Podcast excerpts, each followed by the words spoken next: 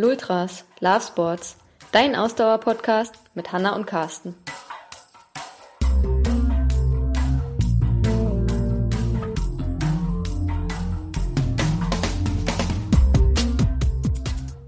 Heute Folge 60, häufige Fehler im November- und Dezembertraining. Oder wie du selbst dafür sorgen kannst, auch nächstes Jahr keine Wettkämpfe absolvieren zu können.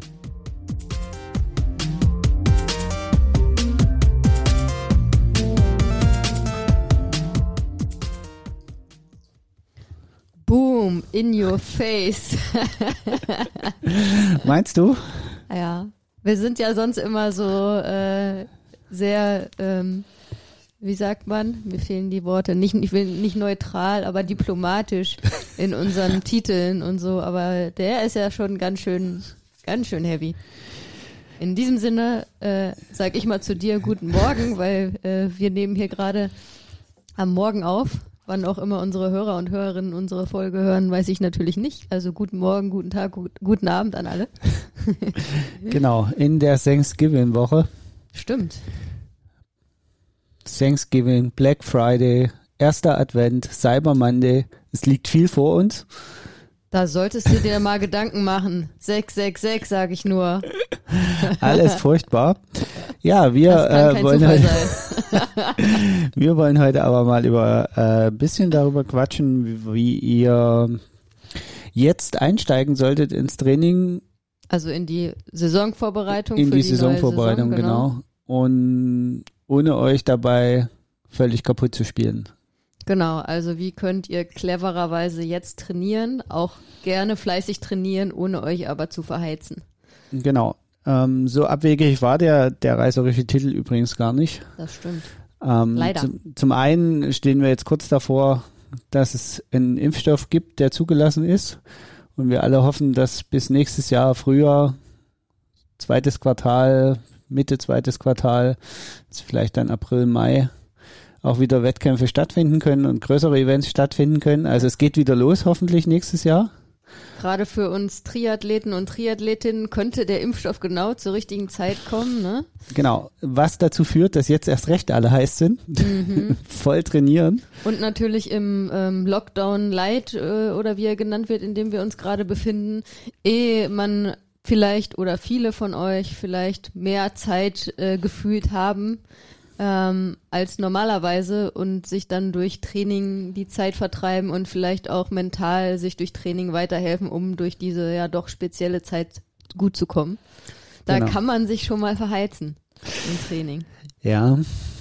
Ähm, drauf gekommen auf den Titel bin ich eigentlich, ähm, oder sind wir jetzt bei der Planung, diese Diskussion ist gerade total, in total vielen sozialen Medien an uns vorbeigekommen. Also äh, diese große Frage, äh, wie sollte ich jetzt quasi trainieren, nachdem ich ja dieses Jahr ähm, so eine halbe Off-Season nur hatte oder gar keine richtige Wettkampfsaison hatte und alle so mehr oder weniger durchtrainiert haben oder auch eben nicht durchtrainiert haben, sondern es halt auch eine ruhige Kugel geschoben haben. Wir hatten ja letzte Woche in unserem Podcast ähm, acht Profis, die uns erzählt haben, wie sie die, ähm, den, die Saison verbracht haben und was, worauf sie so äh, Wert gelegt haben. Da konnte man schon so ein bisschen ab, ablesen, die unterschiedlichen Wege. Ähm, für viele Amateursportler in Anführungsstrichen ähm, war es natürlich auch noch viel schlimmer, weil es wirklich gar keine Wettkämpfe gab. Es gab wirklich einfach gar nichts ähm, zu tun. Und das führt natürlich dazu, dass wir auf ein nächstes Jahr zu steuern. Ich sage immer, nächstes Jahr fallen entweder alle Rekorde oder die Teilnehmerfelder sind halb leer. Ja, weil alle verletzt sind. Oder spätestens nach dem ersten Wettkampf alle verletzt sind. Also, weil was ich ähm, spannend finde, ist wie nächstes Jahr die Sportler und Sportlerinnen und da natürlich erstmal die Profis auch. Was ja jetzt noch vielleicht auch für uns spannend zu beobachten wird, weil ja es ist ja noch ein großer Wettkampf im internationalen Triathlon geschehen, der stattfinden soll am 6. Dezember, die Challenge Daytona, die ja so gut besetzt ist wie kaum ein ähm, Triathlon-Event bisher. Da zu sehen, wie die Athleten und Athletinnen die Wettkampfbelastung verkraften, wo sie jetzt so lange keinen richtigen Wettkampf mehr hatten, keine Wettkampfbelastung. Und gerade bei den Profis ist das ja so, dass die ja unfassbar tief gehen in einem Wettkampf und der Körper das ja vielleicht jetzt schon nicht mehr gewohnt ist, ne, nach so einer langer äh, Wettkampfpause, mhm. wie, ähm, wie gut die das verkraften. Das finde ich ganz spannend, ähm, mal zu verfolgen, wie das, wie die so berichten. Ich hoffe, die Sportler und Sportlerinnen werden da ein bisschen berichten. Man wird es an den Ergebnissen, glaube ich, auch ein Stück weit ablesen können. An also den wie Ergebnissen gesagt, auch, aber wie gesagt, auch dieses danach, wie die Erholung danach stattfindet, ähm, finde ich ganz spannend. Wobei ich davon ausgehe, dass dann die meisten von ihnen in zumindest eine Mini-Off-Season gehen nach dem Wettkampf, die, die dort teilnehmen werden. Ja, gut, danach ist ja dann wirklich erstmal ein bisschen ruhig. Beziehungsweise die meisten äh, müssen gezwungenermaßen in eine kleine Pause gehen, weil natürlich alle Sportler und Sportlerinnen, die in die USA anreisen und nicht aus den USA kommen, müssen, also in Deutschland zum Beispiel, muss man, weiß ich, fünf Tage in Quarantäne. Ich hatte jetzt die Tage mal ein Interview mit Sebastian Kiene gehört, der da erzählt hat, ja, wenn er dann nach Hause kommt von der Challenge Daytona, muss er halt erstmal fünf Tage in Quarantäne. So, und er sagt, aber das wird mir dann gar nicht schwer fallen, dann werde ich halt mal fünf Tage auf der Couch verbringen, ähm, nach dem Wettkampf passt schon. So. Das ähm. glaube ich nicht, dass Sebastian Kiele fünf Tage die Füße stillhalten Hat er gesagt. also ich kann mir vieles vorstellen, aber das nicht. Ähm, ich kann mir vorstellen, dass Sebastian Kiele sich an die Quarantäne hält und fünf Na, Tage zu Hause Fall. bleibt. Das glaube ich schon, dass er vernünftig genug ist. Ich kann mir nicht vorstellen, dass ein Sebastian Kiele fünf ganze Tage nur auf der Couch liegt. Naja, nur um das mal aufzuklären für alle, die Top-Profis bei den Triathleten und Triathletinnen haben natürlich alle auch ein Indoor-Setup. Ähm, also wir wollen jetzt hier gar nicht in die Runde werfen, dass Sebastian Kiene dann äh, sich nicht an die Quarantäneregeln hält. Das, wie gesagt, na, davon bin ich überzeugt, dass er das machen absolut, wird. Aber Carsten will nur sagen, der wird dann wahrscheinlich in seinem Indoor-Setup, in seinem Pain Cave, wie wir ja unter den Triathleten und Triathletinnen sagen, ähm, sich trotzdem austoben wird. Ja. Gut, genug geschnackt. Kommen wir mal so, zum eigentlichen so Thema. Mit der Wettkampf kann ich noch einen Kaffee machen, oder?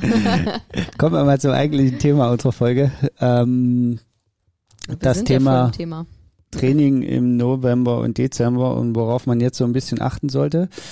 Äh, warum November und Dezember? Äh, es ist der Einstieg quasi klassischerweise in die neue Saison. Irgendwo im November, Dezember liegen so die ersten strukturierten Trainingseinheiten für Wettkämpfe, die hier im Mai, Juni, Juli als Hauptwettkämpfe Vielleicht auch schon im April, für, gerade für die Marathonläufer. Ja, wobei äh, die, die fangen schon Anfang November an. Ja, ja, ähm, aber so November, ja. Dezember. Ne?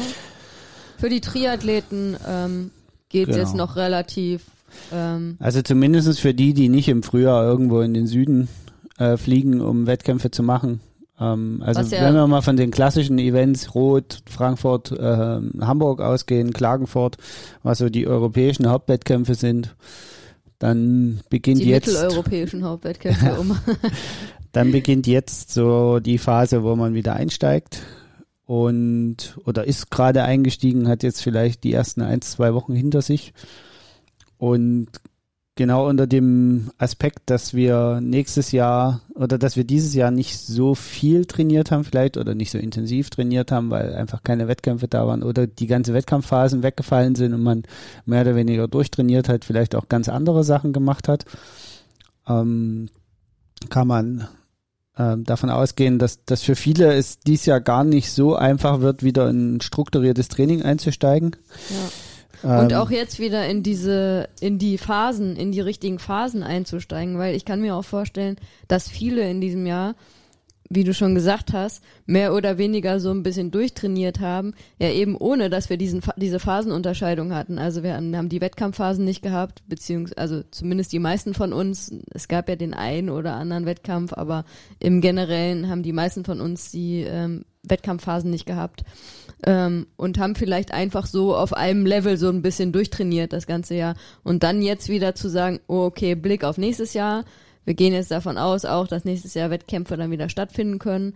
Ähm, jetzt muss ich mal wieder in ähm, die Periodisierung da so ein bisschen einsteigen, dass das, ähm, dass ich mich auch vernünftig vorbereite jetzt und dass es das alles aufeinander passt, was ich so plane. Mhm. Das ist, glaube ich, jetzt ähm, der entscheidende Schritt für viele die vielleicht auch keine Offseason dieses Jahr gemacht haben, weil sie eben einfach so ähm, auf so einem gewissen Level durchtrainiert haben, ohne diese krassen Intensitäten. Ähm, da jetzt wieder in den richtigen Rhythmus zu kommen. Ja. Ähm, dazu kommt noch ein anderer Aspekt. Ähm, zum Normalerweise würde man ja sagen, naja, ich bin jedes Jahr total motiviert nach der Offseason und will dann immer sofort loslegen und deswegen verstehe ich gar nicht, warum ihr jetzt das dieses Jahr so dramatisiert mit dem Wiedereinstieg. Jetzt kommt mein großes Aber. In normalen Jahren ist der November und Dezember in der Regel auch sehr stressig und sehr äh, wenig Zeit ja, steht etwas weniger Zeit zur Verfügung. Im Allgemeinen sind da Weihnachtsfeiern und äh, Verwandten und Bekannten treffen und der Besuch auf dem Weihnachtsmarkt und weiß der Geier, was da alles so ansteht. Aber dadurch sinkt das Zeitbudget zum Training eh bei den meisten und man trainiert etwas reduzierter, ganz, ganz unbewusst, einfach weil man relativ viele soziale Verpflichtungen hat. Und die, die, vielleicht auch gerne macht und dann auch genau, generell also, ein bisschen entspannter auf das Training blickt. Genau. Ne? Und dadurch der Einstieg einem leichter gefallen ist, die letzten Jahre ganz unbewusst. Ähm, und das ist dies Jahr alles nicht. Äh, dies Jahr haben wir im November mit dem Lockdown Light. Für viele Leute bedeutet es einfach, dass sie mehr Zeit zur Verfügung haben. Das muss man einfach so sagen, weil Arbeitswege wegfallen. Ähm, es, das üb übliche soziale Interagieren reduziert sich doch und die Leute merken erstmal, wie viel Zeit man äh, noch, noch zusätzlich ha haben kann und füllen diese Zeit, um nicht gelangweilt auf der Couch zu liegen, eben mit, mit Sport und Training aus, was an sich ja erstmal nicht schlimm ist, aber es führt halt relativ schnell dazu, dass man in Umfangsbereiche kommt, die eigentlich nicht feierlich sind für die jetzige Phase und wo man einfach aufpassen muss, dass man es jetzt nicht übertreibt. Und da kommen wir jetzt zu dem reißerischen Titel. Denn wenn man jetzt falsch trainiert, kommt man gar nicht bis zum nächsten Jahr ähm, in Mai, Juni zu Wettkämpfen, weil dann ist man im März verletzt. Ja, und ich will das gleich auch mal von Anfang an ganz deutlich klarstellen. Es geht nicht darum, dass wir sagen, ihr sollt wenig trainieren. Ähm, ihr, ihr müsst irgendwie ähm, viel Pause machen zwischendurch und ihr sollt die Füße hochlegen. Ne? Weil ich glaube, ganz viele ähm, haben da so ein bisschen Probleme auch zu differenzieren. Das Training jetzt im November und Dezember ähm, kann durchaus sehr, sehr hart sein ähm, und soll euch durchaus fordern. Darum geht's überhaupt gar nicht. Aber es geht halt darum, richtig zu trainieren. Und wie Carsten schon angedeutet hat, nicht unfassbare Umfänge zu trainieren, sondern jetzt gerade jetzt die Zeit zu nutzen, um an den Baustellen zu arbeiten, an denen man dann ähm, im späteren Verlauf der Saison, äh, wofür man dann nicht mehr so viel Zeit hat. Und äh, jetzt eben die Grundlagen zu legen für die Saison nächstes Jahr. Und ähm, wie gesagt, wenn wir davon sprechen, dass man sich jetzt verheizen kann und jetzt kaputt machen kann und da aufpassen muss, dann geht es nicht darum zu sagen, ach, ähm, ich drehe Däumchen und mach nichts. Darum geht's nicht. Ne? Es geht nur darum, die richtigen Sachen zu trainieren jetzt. Also zum einen die richtigen Sachen, aber zum anderen auch das eben immer im Hinterkopf wirklich behalten, so wie du es gerade schon angedeutet hast. Äh, das große Ganze passiert nächstes Jahr im Mai, Juni, Juli. So, das heißt, ähm, wenn ich meinen Jahresplan mal mir vornehme, dann bedeutet das, ich muss die Höchstform im Juni haben. Das heißt, ich habe die höchsten Umfänge zu trainieren Ende April, Anfang Mai. Wenn man jetzt mal Anfang Juni sagt, wenn man Ende Juni sagt, ist dann halt Ende Mai. So die, die, die krassesten Umfänge trainiere ich drei, vier Wochen vor ähm, vor meinem Hauptwettkampf oder vielleicht auch sechs Wochen, je nachdem, wie man es aufteilt. So, also ja, sagen wir so ein bis zwei Monate vor dem genau. Highlight. Ähm, so, hm? das heißt, wenn ich äh, zum Beispiel, machen wir es mal an einem konkreten Zahlenbeispiel fest, wenn ich mir errechnet, also wenn wir ähm, dazu gekommen sind, dass man 14 Stunden maximal pro Woche trainieren kann, das ist echt viel. Also 14 Stunden ist echt eine Hausnummer. Die wollen auch erst trainiert sein äh, pro Woche. Wenn wir das sagen, das muss man im Mai trainieren und man sollte pro Zyklus, der ungefähr einen Monat bis fünf Wochen ist, ähm, 10% runtergehen, dann kann man sich ungefähr ausrechnen, wo man jetzt im November mit dem Umfang liegen sollte. Dann kommen da so acht, neun Stunden raus vielleicht pro Woche. So. Und jetzt können alle Leute mal kurz auf ihre Uhr gucken. Wie viel haben sie denn letzte Woche trainiert? Steht da 12, 13 Stunden Sport? Oder steht da wirklich ehrlich Sport gemacht, acht, neun Stunden. Also sprich, habt ihr wirklich äh, Stabi-Training, Dehnung und so weiter alles mit reingezählt? Seid ihr fair zu euch gewesen? wollte gerade sagen, ganz wichtiger Punkt, könnte man eine eigene Podcast-Folge, glaube ich, zu machen. Krafttraining, Stabi-Training ist auch Training und zählt mit in die wöchentliche Trainingszeit. Ja. Und das, also jetzt ist natürlich Umfang nicht alles, ne? Also das ist auch klar. Also Umfang ist, ist, ist nicht alles. Aber es ist einfach das, das ähm, plakativste Beispiel, um, um zu zeigen, dass es halt jetzt darauf ankommt, intelligent zu trainieren und eben nicht völlig aus dem Ruder zu laufen. Weil, wie gesagt, wenn man jetzt ähm, 12, 13 Stunden oder sagen wir mal 14 Stunden äh, trainieren, trainiert, weil es gerade so schön ist, man hat so viel Zeit oder was auch immer der Grund ist, man will sich ablenken. Also wirklich intensiv trainiert, also vernünftig trainiert. Und dann überlegt, ich muss mich jeden Monat noch 10% steigern, damit es bis zur Wettkampfform auch wirklich was Sinnvolles bei rauskommt und ich nicht abbaue bis zum Wettkampf. Dann kann man sich wo man dann im Mai landet, nämlich bei 20, 21, 22 Stunden. Und das ist fast noch mal eine halbe Arbeitswoche, die man on top für Training obendrauf rechnen müsste. Jetzt mal nur, um das wieder zu verdeutlichen, so wie du gerade diese Zahlenbeispiele, die du gibst, sind eher für jemanden, der auf eine Langdistanz im Triathlon trainiert, ne? Also die, die uns jetzt zuhören und sagen, oh, ich trainiere gerade auf meinen ersten Halbmarathon und der spricht hier von 22 Stunden Training die Woche. Aber auch das, für die ist es genau das gleiche, das bloß halt mit, dasselbe, mit ne? den veränderten Anteilen, ne? Genau. Ähm, auch da muss man, äh, da muss man sogar, also wenn man jetzt nur ans Laufen denkt, dort muss man es sogar noch ein bisschen spezifischer betrachten und einfach mal die, vielleicht da sich die Laufkilometer nehmen. Wie viel Laufkilometer habe ich jetzt? Und wie viel Laufkilometer müsste ich denn bei, wir sagen immer so, paar, äh, so ungefähr zehn Prozent Steigerung pro Zyklus, also pro Monat. Ähm, das, das kommt nicht ganz hin, aber als grobe Rechnung äh, funktioniert das. Wie sagt man Milchmädchenrechnung? Ist das der richtige Begriff dafür? Nee, Milchmädchenrechnung ist, wenn es ähm, wenn's eine falsche Rechnung ist. Ah. Ähm, ich wollte da so einen coolen Begriff hier einwerfen. Ist eher eine Näherungsrechnung, Überschlagsrechnung. Über, oh Gott. Jetzt Ähm, wird's äh, mathematisch hier, oder? Dabei bin ich Maschinenbauingenieur. Ja. Ähm, jetzt hast du mich völlig aus dem Takt gebracht. Mit der Milchmädchen. Ähm, also wenn man da Jeder jetzt die Zyklus Kilometer, ungefähr genau, 10 wenn man die Prozent. Du 10 hattest gerade gesagt, es sind nicht immer genau diese 10 Genau, wenn man äh, jetzt aber zum Beispiel sagt, okay, ähm, ich laufe aktuell 25 Kilometer vielleicht die Woche oder sagen wir mal 20 Kilometer, ne? hat man einen kurzen Long äh, Jog und zwei zusätzliche Einheiten, zack, ist man bei 20 Kilometer. Wenn man das immer 10 Prozent steigert, von jetzt bis, ähm, bis sagen wir mal Mai, dann sind wir bei über 40 Kilometern fast, äh, 30, 36, 37 Kilometer, wenn ich mich nicht verrechnet habe gerade, ähm, die man dann in der Hauptzeit absolvieren muss, was eine echt krasse Steigerung schon ist. Und für, für einen Halbmarathon einen Wochenkilometer, also das muss man auch erst unterbringen und das muss auch das menschliche Skelett erst verarbeiten. Das darf man ja auch nicht vergessen. Also die, da ist vielleicht die, der Zeitaspekt noch gar nicht der, der entscheidende, wenn man jetzt in Halbmarathon-Dimensionen denkt. Aber dort ist es halt, der Körper muss es ja auch verarbeiten. Also diese Umfangsrechnung, die wir immer aufmachen und, und jetzt egal ob Kilometer oder Zeit, die hat ja nicht nur was damit zu tun, dass man die Zeit aufbringen muss. Das ist bei Langdistanz-Triathleten, da hast du recht, wahrscheinlich eher ein Problem, weil einfach diese Umfänge von der, von der Menge her irgendwann in, in eine Dimension gehen, die zu groß ist. Aber das ist ja auch das, was unser Körper physisch tatsächlich verarbeiten kann. Äh, da kommt das ja eigentlich her. Da geht es ja gar nicht darum, äh, die, die Zeiten.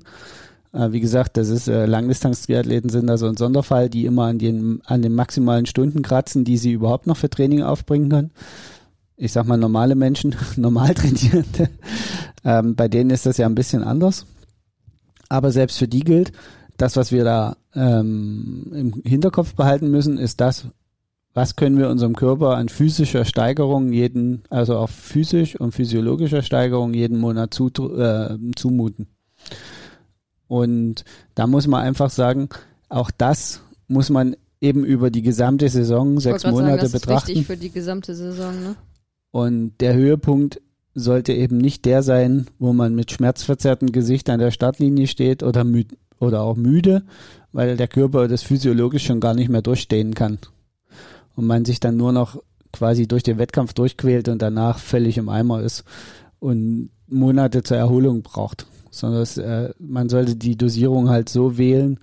Es ist unsere Aufgabe als Trainer, ähm, das, das sicherzustellen, aber natürlich auch den Athleten klar machen und den Athletinnen, dass es einen Weg dahin gibt.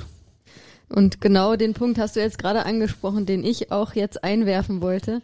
Ähm, das ist nämlich gerade auch wieder, was ich sehr stark erfahre, die Kunst als Coach, jetzt ähm, meine Athleten und Athletinnen da so zu bremsen ähm, und trotzdem aber dafür zu sorgen, dass sie sich ausgelastet fühlen, ähm, aber ihnen genau das, was wir jetzt alles hier versuchen zu beschreiben, klar zu machen, dass es eben gerade keinen Sinn macht, wenn sie jetzt wie die Verrückten durch die Weltgeschichte trainieren, ähm, aber dass äh, wir trotzdem gut trainieren und dass sie das dieses Ziel, worauf wir eigentlich trainieren, halt nicht aus den Augen verlieren dürfen. Ne? Ich glaube, äh, äh, wenn hier einige von euch zuhören, äh, von meinen Athleten und Athletinnen, ihr fühlt euch sicher jetzt so ein bisschen angesprochen oder fühlt euch ertappt, ähm, also äh, sehr, sehr viele von meinen Sportlern und Sportlerinnen, die gerade, ähm, ja, die so gerade wieder so ein bisschen schlucken müssen.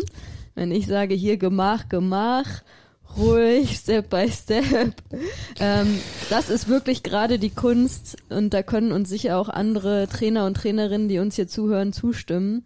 Ähm, jetzt die ähm, eigenen Sportler und Sportlerinnen so einzufangen, dass sie trotzdem zufrieden sind mit ihrem Training, aber wir eben sie nicht verheizen und eben dafür sorgen, dass sie jetzt nicht zu viel trainieren und dann nächstes Jahr ähm, zum Tag X entweder ähm, mental völlig ausgelaucht sind oder eben körperlich äh, im Eimer sind und nicht die Höchstleistung bringen können zum, äh, zum Saisonhöhepunkt. Es, ich, also ich bin da voll und ganz bei dir. Ähm, ich möchte nur noch einmal äh, betonen, ich kann auch die Athleten und Athletinnen natürlich verstehen. Total. Ne? Also wir sind ist, ja selber auch äh, Sportler ähm, also und wenn man kennen das bei uns selber natürlich auch. Genau, also wenn man jetzt so in der Phase dann die Saisonplanung abgeschlossen hat und in den Trainingstools, auch wie wir sie ja einsetzen, stehen dann ab jetzt wieder die Wochen bis zum nächsten Wettkampf drinne und man sieht, wie die Zahl weniger wird. Man fühlt sich gut. In, die ersten, die erste Woche strukturiertes Training war vielleicht noch nicht so, aber spätestens zweite, dritte Woche springt der Körper da ja auch ziemlich schnell drauf an. Und dann fühlt man sich auch gleich richtig stark und will richtig was reißen. Und äh, dann am Anfang macht man ja auch noch große Sprünge, was die Leistung angeht, also da fühlt sich das dann noch relativ schnell wieder leichter an. Und deswegen kann ich das total nachvollziehen, dass die Leute jetzt dann wie die jungen Pferde mit den Hufen scharren und los wollen. Ähm, da ist es dann eben unsere Kunst als Trainer zu sagen, genau wie du es gerade gesagt hast, gemach, gemach. Ähm, erklären, viele, manchen muss man es auch einfach nur erklären, dann funktioniert das. Bei manchen muss man es knallhart in den Trainingsplan schreiben und äh, sobald sie davon abweichen, gleich auf die Finger hauen. Dann, da fühlen sich jetzt, glaube ich, auch bei mir so einige ertappt von meinen SportlerInnen, die uns jetzt hier zuhören. Ähm, und da. Liebe Grüße. Das ist, und das ist dann so, aber, also wie gesagt, das, das ist halt jetzt die Kunst. Unser Appell ist, hört auf eure Trainer, wenn die euch sagen, es ist noch ein weiter Weg bis zum Wettkampf. Ja. Habt Vertrauen in eure Trainer. Genau, habt Vertrauen in eure Coaches und äh, lasst euch überraschen. Das heißt nicht, dass ihr alles abnicken sollt als Sportler. Das möchte ich damit auch ja, überhaupt nicht sagen. Ja, und ihr müsst euch auch nicht überraschen lassen, so wie du das gerade gesagt hast. Das kommt so ein bisschen rüber. Also ihr könnt natürlich, äh, lasst euch das auch gerne von euren Coaches erklären, warum die das Training gerade so planen, wie sie es planen. Ne? Genau. Also. Ähm, das, das dürft ihr gerne tun, aber vertraut ihnen auch ein bisschen. Ähm, das, das ist eigentlich so die Botschaft, die wir heute rüberbringen wollen wer jetzt falsch trainiert, man sagt ja immer Triathleten und Triathletinnen werden im Winter geboren. Ja. Ähm, aber Dasselbe sie können, gilt für Läufer und genau. gerade wenn wir jetzt von Marathonläufer und Läuferinnen sprechen. Ne? Aber man muss auch sagen, äh, sie sterben im Winter. Nämlich, wenn sie im Herbst und Winter falsch trainieren. Gerade in dem Anfang kann man eigentlich schon das ganze Jahr sich versauen. Das muss man auch ganz deutlich sagen. Wenn man jetzt nämlich zu viel sich zumutet und dann im Januar die Verletzung da ist, dann. Oder im, oder noch schlimmer, im, äh, ein bisschen später dann, im Februar, März, April. ja, wer ne? Glück hat, ist etwas belastungsverträglicher, da geht's später, aber. Ja, aber dann ist es umso schlimmer. Je später die Verletzung dann kommt, vor dem eigentlichen Highlight, desto schlimmer. Ne? Ich sag mal, wenn jetzt eine Verletzung kommt, dann hat man auch immer noch die Zeit, die auszukurieren und dann nochmal in Ruhe aufzubauen. Aber ähm, wenn dann die Verletzung im März, April, Mai kommt, dann ähm, ist das natürlich mistig. Ja, generell aber wollen wir natürlich gar keine Verletzung haben, idealerweise. auch das stimmt. Ja. Ähm, ja. Ich wo, ähm, wollte aber gerade mal ein, ähm, jetzt vielleicht auch diejenigen unter euch, die uns regelmäßig zuhören und genau hingehört haben bei dem, was wir in letzter Zeit so erzählt haben, könnten jetzt, wenn sie gut zugehört haben, einwerfen. Ja, aber Moment, ihr habt doch auch schon da angekündigt, dass ihr da irgendwie sowas macht ähm, zwischen den Feiertagen, dass ihr vorhabt, das zu machen. Das klingt ja dann auch nicht so konform mit dem, was ihr jetzt hier philosophiert. Was würdest du denn darauf antworten? Du weißt, worauf ich kannst vielleicht sagen, worauf ich anspiele. Ja, auf die festive 500 Feste 500. und auf den Halbmarathon, den wir im Rahmen der Rot Virtual Race Challenge laufen werden. Oder Wie Dre Dreams cannot be Dreams cannot be cancelled. cancelled. Ähm, ja, das ist tatsächlich ein, ein Block, der mir auch noch so ein bisschen in unserer Trainingsplanung Kopfzerbrechen bereitet, gebe ich ehrlich zu. Äh, wir werden das wahrscheinlich so gestalten, dass wir äh, in der Woche davor schon ein bisschen ruhiger fahren und unsere die ganze Struktur ein bisschen umbauen, also ein bisschen abweichen von der Strukturierung, die wir normalerweise haben. Also sprich, äh, den, unserem, wir trainieren ja häufig nach dem 3-1er-Rhythmus, also drei Wochen Belastung, eine Woche Erholung. Das werden wir da ein bisschen schieben müssen und ein bisschen anpassen müssen. Und wir werden sicherlich ähm, außer Radfahren in der Woche nicht viel Alternatives tun, muss man auch ganz ehrlich Naja, sagen. Also ein bisschen, Körper pflegen. ne? ja, Mobility ein bisschen Ja. und, und, und Stretching, aber äh, die anderen Sportarten werden wir für diese Woche einfach mal zurückfahren. Ja. Und das ist dann halt so bewusstes Risiko, was wir eingehen. Ähm, wir fahren das ja auch nicht voll, das darf man auch nicht vergessen. Also mein, das ist vielleicht auch noch so ein, so ein Tipp am Rande. Äh, Belastung bemisst sich aus einer Mischung aus Intensität und Umfang. Also Umfang Genau. ist nicht das allerletzte. Ähm, Mittel, also Umfang ist ein guter Indikator und ein guter Gradmesser, aber im Endeffekt geht es auch um Intensitäten. Und je intensiver ich trainiere, umso weniger Umfang kann ich noch zusätzlich oben drauf packen. Das ist einfach so. Also je intensiver meine Einheit ist, umso länger brauche ich Erholung, umso weniger kann ich trainieren in der Woche. So, und bei dem Festive 500 wird es einfach eher darum gehen, gleichmäßig im unteren Grundlagenbereich das durchzukurbeln. Man muss auch mal sagen, also es sind 500 Kilometer in, glaube ich, acht Tagen, die man Zeit Ja. hat. Das sind dann runtergerechnet äh, 500 durch 8. Ähm, 63 oder 64 63, 64 Kilometer. Kilometer im Schnitt am Tag. Ähm, das ist jetzt für das Level, von dem wir kommen. Das ist ja auch immer ganz, ganz wichtig, dass man da individuell schaut. Wo kommt eigentlich jemand her?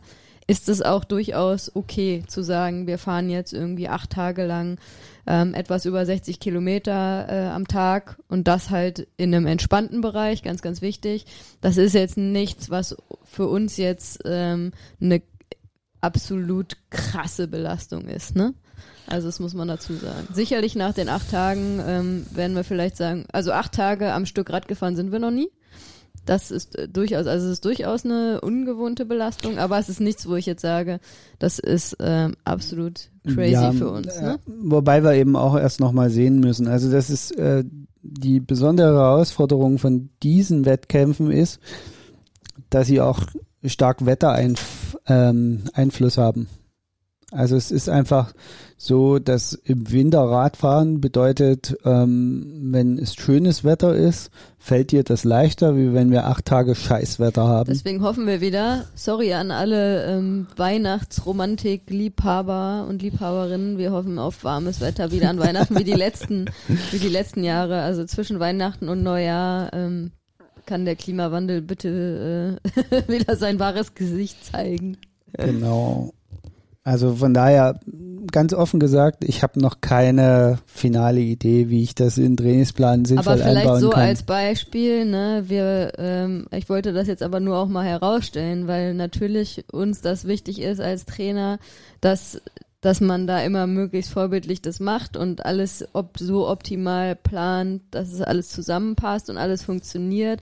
Aber wir wissen auch, wir sind alle nur Menschen und wir sind alle äh, irgendwie begeisterte Sportler und Sportlerinnen.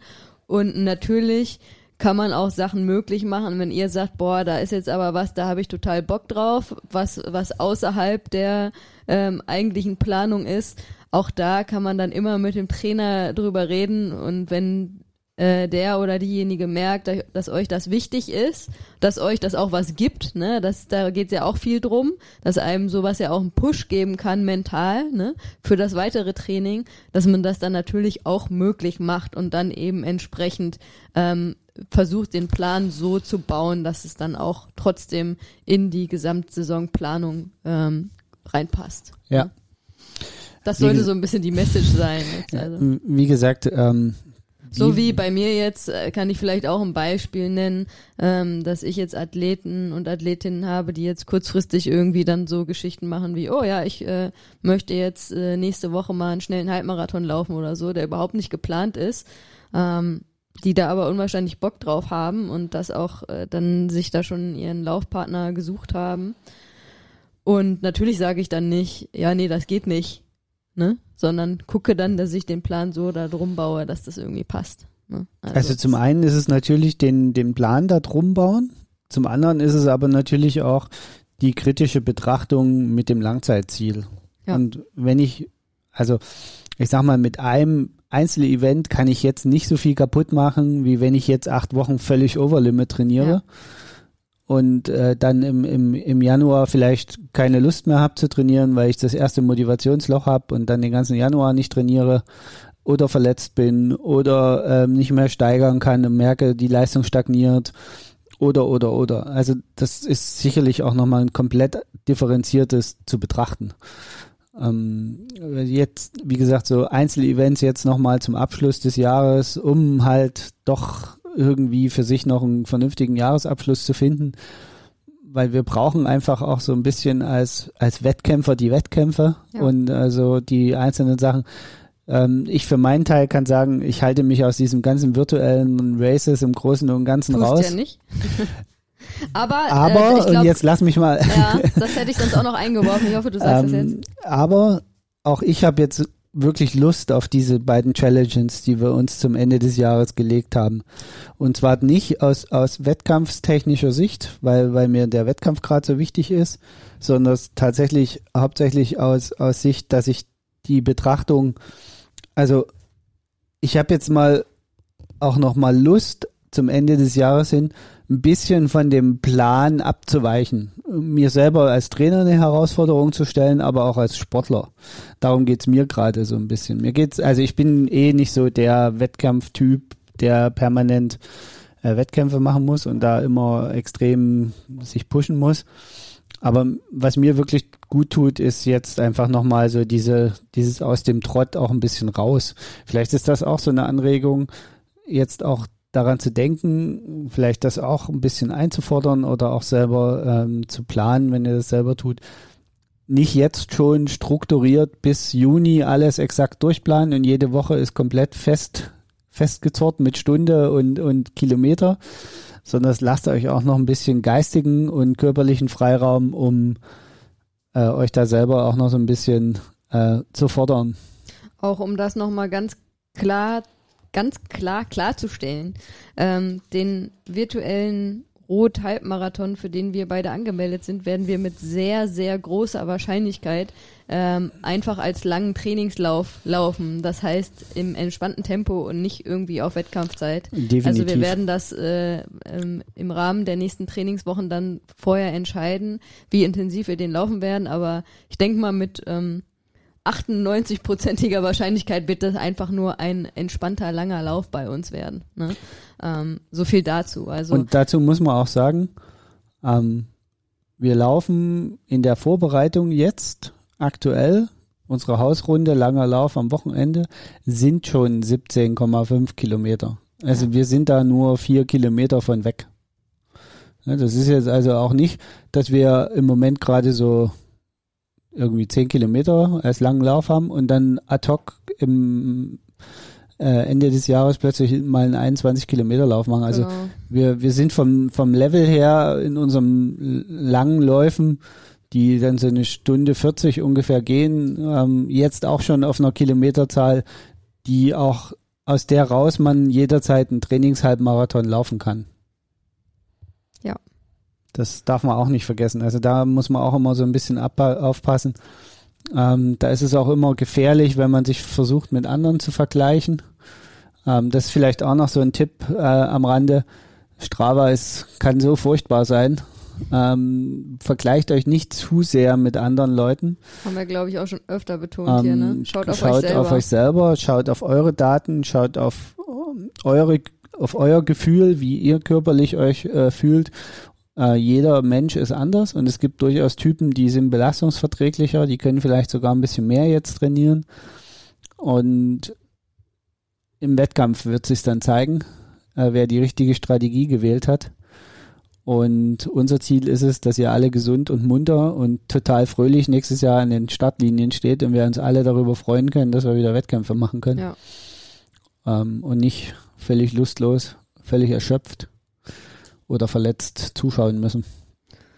Wollen wir noch kurz darauf eingehen, worauf die, äh, der Fokus dann jetzt im Training liegen sollte? Oder machen wir das mal in einem separaten Podcast? Ich würde sagen, das machen wir mal in 14 Tagen im nächsten Okay. Trainingstalk. Ich, habe noch einen Punkt, den ich mir auch aufgeschrieben hatte, ähm, den ich nochmal ansprechen wollte zum Thema, wie sich viele jetzt verheizen. Ähm, und das ist, finde ich, auch so ein, also ich halte da gar nichts von. Aber gerade durch Social Media habe ich das Gefühl, ist es in den letzten Jahren irgendwie sehr explodiert unter den Leuten, dass die Leute sich so Jahreskilometerziele setzen. Und ähm, da habe ich in den letzten Jahren, gerade was dann die Zeit rund um Weihnachten angeht, viele Leute, ähm, bei vielen Leuten gelesen und gesehen auf Social Media, dass die halt sich so Jahreskilometerziele setzen und dann müssen die noch wie die gestörten Kilometer schrubben. Also ich bin jetzt gerade wieder mehr beim Laufen auch, weil es äh, kommt viel bei Läufern und Läuferinnen vor, dass sie sich dann ähm, das Jahreskilometerziel gesetzt haben und dann halt ähm, über die Feiertage noch un unglaublich viele lange Läufe einen nach dem anderen irgendwie laufen, um da unbedingt noch ihr Jahresziel zu erreichen. Das ist ja auch was, was ich, wovon ich so gar nichts halte. Ähm, also ein Jahreskilometerziel kann natürlich sinnvoll sein, gerade für Leute, die vielleicht sagen, sie, sie sind keine Wettkampftypen, ne? sie ähm, machen den Sport und ähm, definieren sich jetzt aber nicht unbedingt über Wettkämpfe, die geben ihnen nichts und deswegen suchen sie sich andere Ziele. Und da ist eine Möglichkeit natürlich zu sagen, ich setze mir so ein Jahreskilometerziel. Aber wenn ihr das nicht vorher kontinuierlich erfüllt habt, sodass ihr dieses Ziel dann auch durch weiterhin kontinuierliches Training im Dezember erreichen könnt, dann macht nicht so einen Quatsch und schrubbt wie die Verrückten dann noch in den letzten zwei, drei Wochen des Jahres Kilometer, nur damit ihr dieses Kilometerziel erreicht, weil auch da lauft ihr Gefahr, dass ihr euch verletzt oder dass ihr danach einfach nur platt und erschöpft seid. Und wir alle wollen ja nicht nur im normalen Alltag, sondern auch im sportlichen Alltag frisch äh, ins neue Jahr starten und dieses äh, Gefühl, auch wenn man natürlich darüber streiten kann, dass mit den guten Vorsätzen und so, was man davon halten soll, dass die gerade zum neuen Jahr gemacht werden, geschenkt. Aber trotzdem wollen wir alle irgendwie positiv ins neue Jahr starten. Und wenn ihr dann solche Aktionen macht, ähm, nur um euer Ego willen, weil dann unbedingt da noch die 2000 oder womöglich 3000 äh, Kilometer voll gemacht werden müssen im Jahr, die Laufkilometer. Ähm, das ist, ähm, ja, um es mal ganz deutlich zu sagen, aus meiner Sicht, äh, Ego, einfach nur Egomaden, Mist, ja. Lasst den Mist sein. Ähm, ob ihr dann jetzt 1990 Kilometer am Ende habt oder 2001, ähm, oder schlechtes Beispiel, 1900, äh, 1950 Kilometer oder vielleicht 2100. Ähm, das, ähm, ja, da könnt ihr euch äh, irgendwie was drauf einbilden, aber es interessiert keinen und euren Körper interessiert es auch nicht. Also versucht da ein bisschen vernünftig zu sein. auch wie gesagt, trotzdem kann man ja Aktionen irgendwie machen, wenn man sagt, man hat zwischen den Feiertagen Zeit und wir machen das ja auch mit dem Festival 500, aber versucht da immer so ein bisschen ähm, das Ganze aufzuwägen und abzuwägen und äh, so die, dass das die Waage hält, was ihr da macht, dass es in irgendeinem Maße bleibt, dass es sinnvoll ist. Ich habe dem nichts hinzuzufügen, ich bin eh kein Zahlenmonk. Nee, ich also muss auch ganz ehrlich sagen, ich gucke überhaupt nicht auf meine Jahreskilometer. Ich gucke auch beim Laufen nicht. Wenn in meinem Plan steht, äh, laufe 10 Kilometer und am Ende ist die Strecke leider nur 9,9 Kilometer lang, weil ich irgendwie eine falsche Abbiegung genommen habe oder nicht noch einen Meter zu kurz, dann höre ich auf. Ich laufe nicht nochmal um die Ecke. Na, da werden viele jetzt sagen, was? Ich glaube, ganz, ganz viele können das überhaupt nicht nachvollziehen. Äh, ich zähle dann auch eher zu den Leuten, die dann nochmal um die Ecke laufen, um die Zehen voll zu machen, weil es einfach schöner aussieht. Ähm, aber ja, auch ich habe äh, ähm, da äh, davon auch in großen Teilen Abstand gewonnen trotzdem. Aber das, ja, ich will gar nicht das grundsätzlich verteufeln, dass man sich Jahreskilometer setzt, aber wie gesagt, wenn ihr euch jetzt ein Ziel von 2000 Kilometer im Jahr setzt und ähm, Stand jetzt habt ihr 1500, dann ist es nicht sinnvoll, noch 500 Kilometer äh, bis zum Jahresende zu laufen. Also ich, ich finde es halt sinnvoller, wenn man sich anguckt, Kilometer letztes Jahr, Kilometer dieses Jahr, habe ich mehr, weniger, dass, dass man sich das und dann die Frage stellt, warum? Ist das passiert? Habe ich mehr gehabt, weil ich mehr trainiert habe? Habe ich es gut vertragen? Habe ich weniger gehabt, weil ich verletzt war? Oder habe ich vielleicht weniger, aber habe halt viel intensiver trainiert? Ne? Viel intensiver trainiert oder habe ich einfach woanders in meinem Leben auch einen, Fokus gehabt, der das einfach erfordert hat? Ne? Ich sage, okay, ich konnte dieses Jahr vielleicht 200, 300 Kilometer weniger laufen, habe dafür eine Familie gegründet, hatte einfach gar keine Zeit zum Trainieren. Genau, es gibt ist so viele total, Gründe. Es gibt so viele Gründe, äh, warum es auch total okay ist, weniger Kilometer zu haben. Und wie du es schon gesagt hast, ob das dann äh, 1703 Kilometer oder 1705 Kilometer sind, das ist auch total wurscht. Yes. In diesem Sinne, wir sind raus. Bleib vernünftig im Training und hab trotzdem Spaß. Ciao, ciao. Ciao.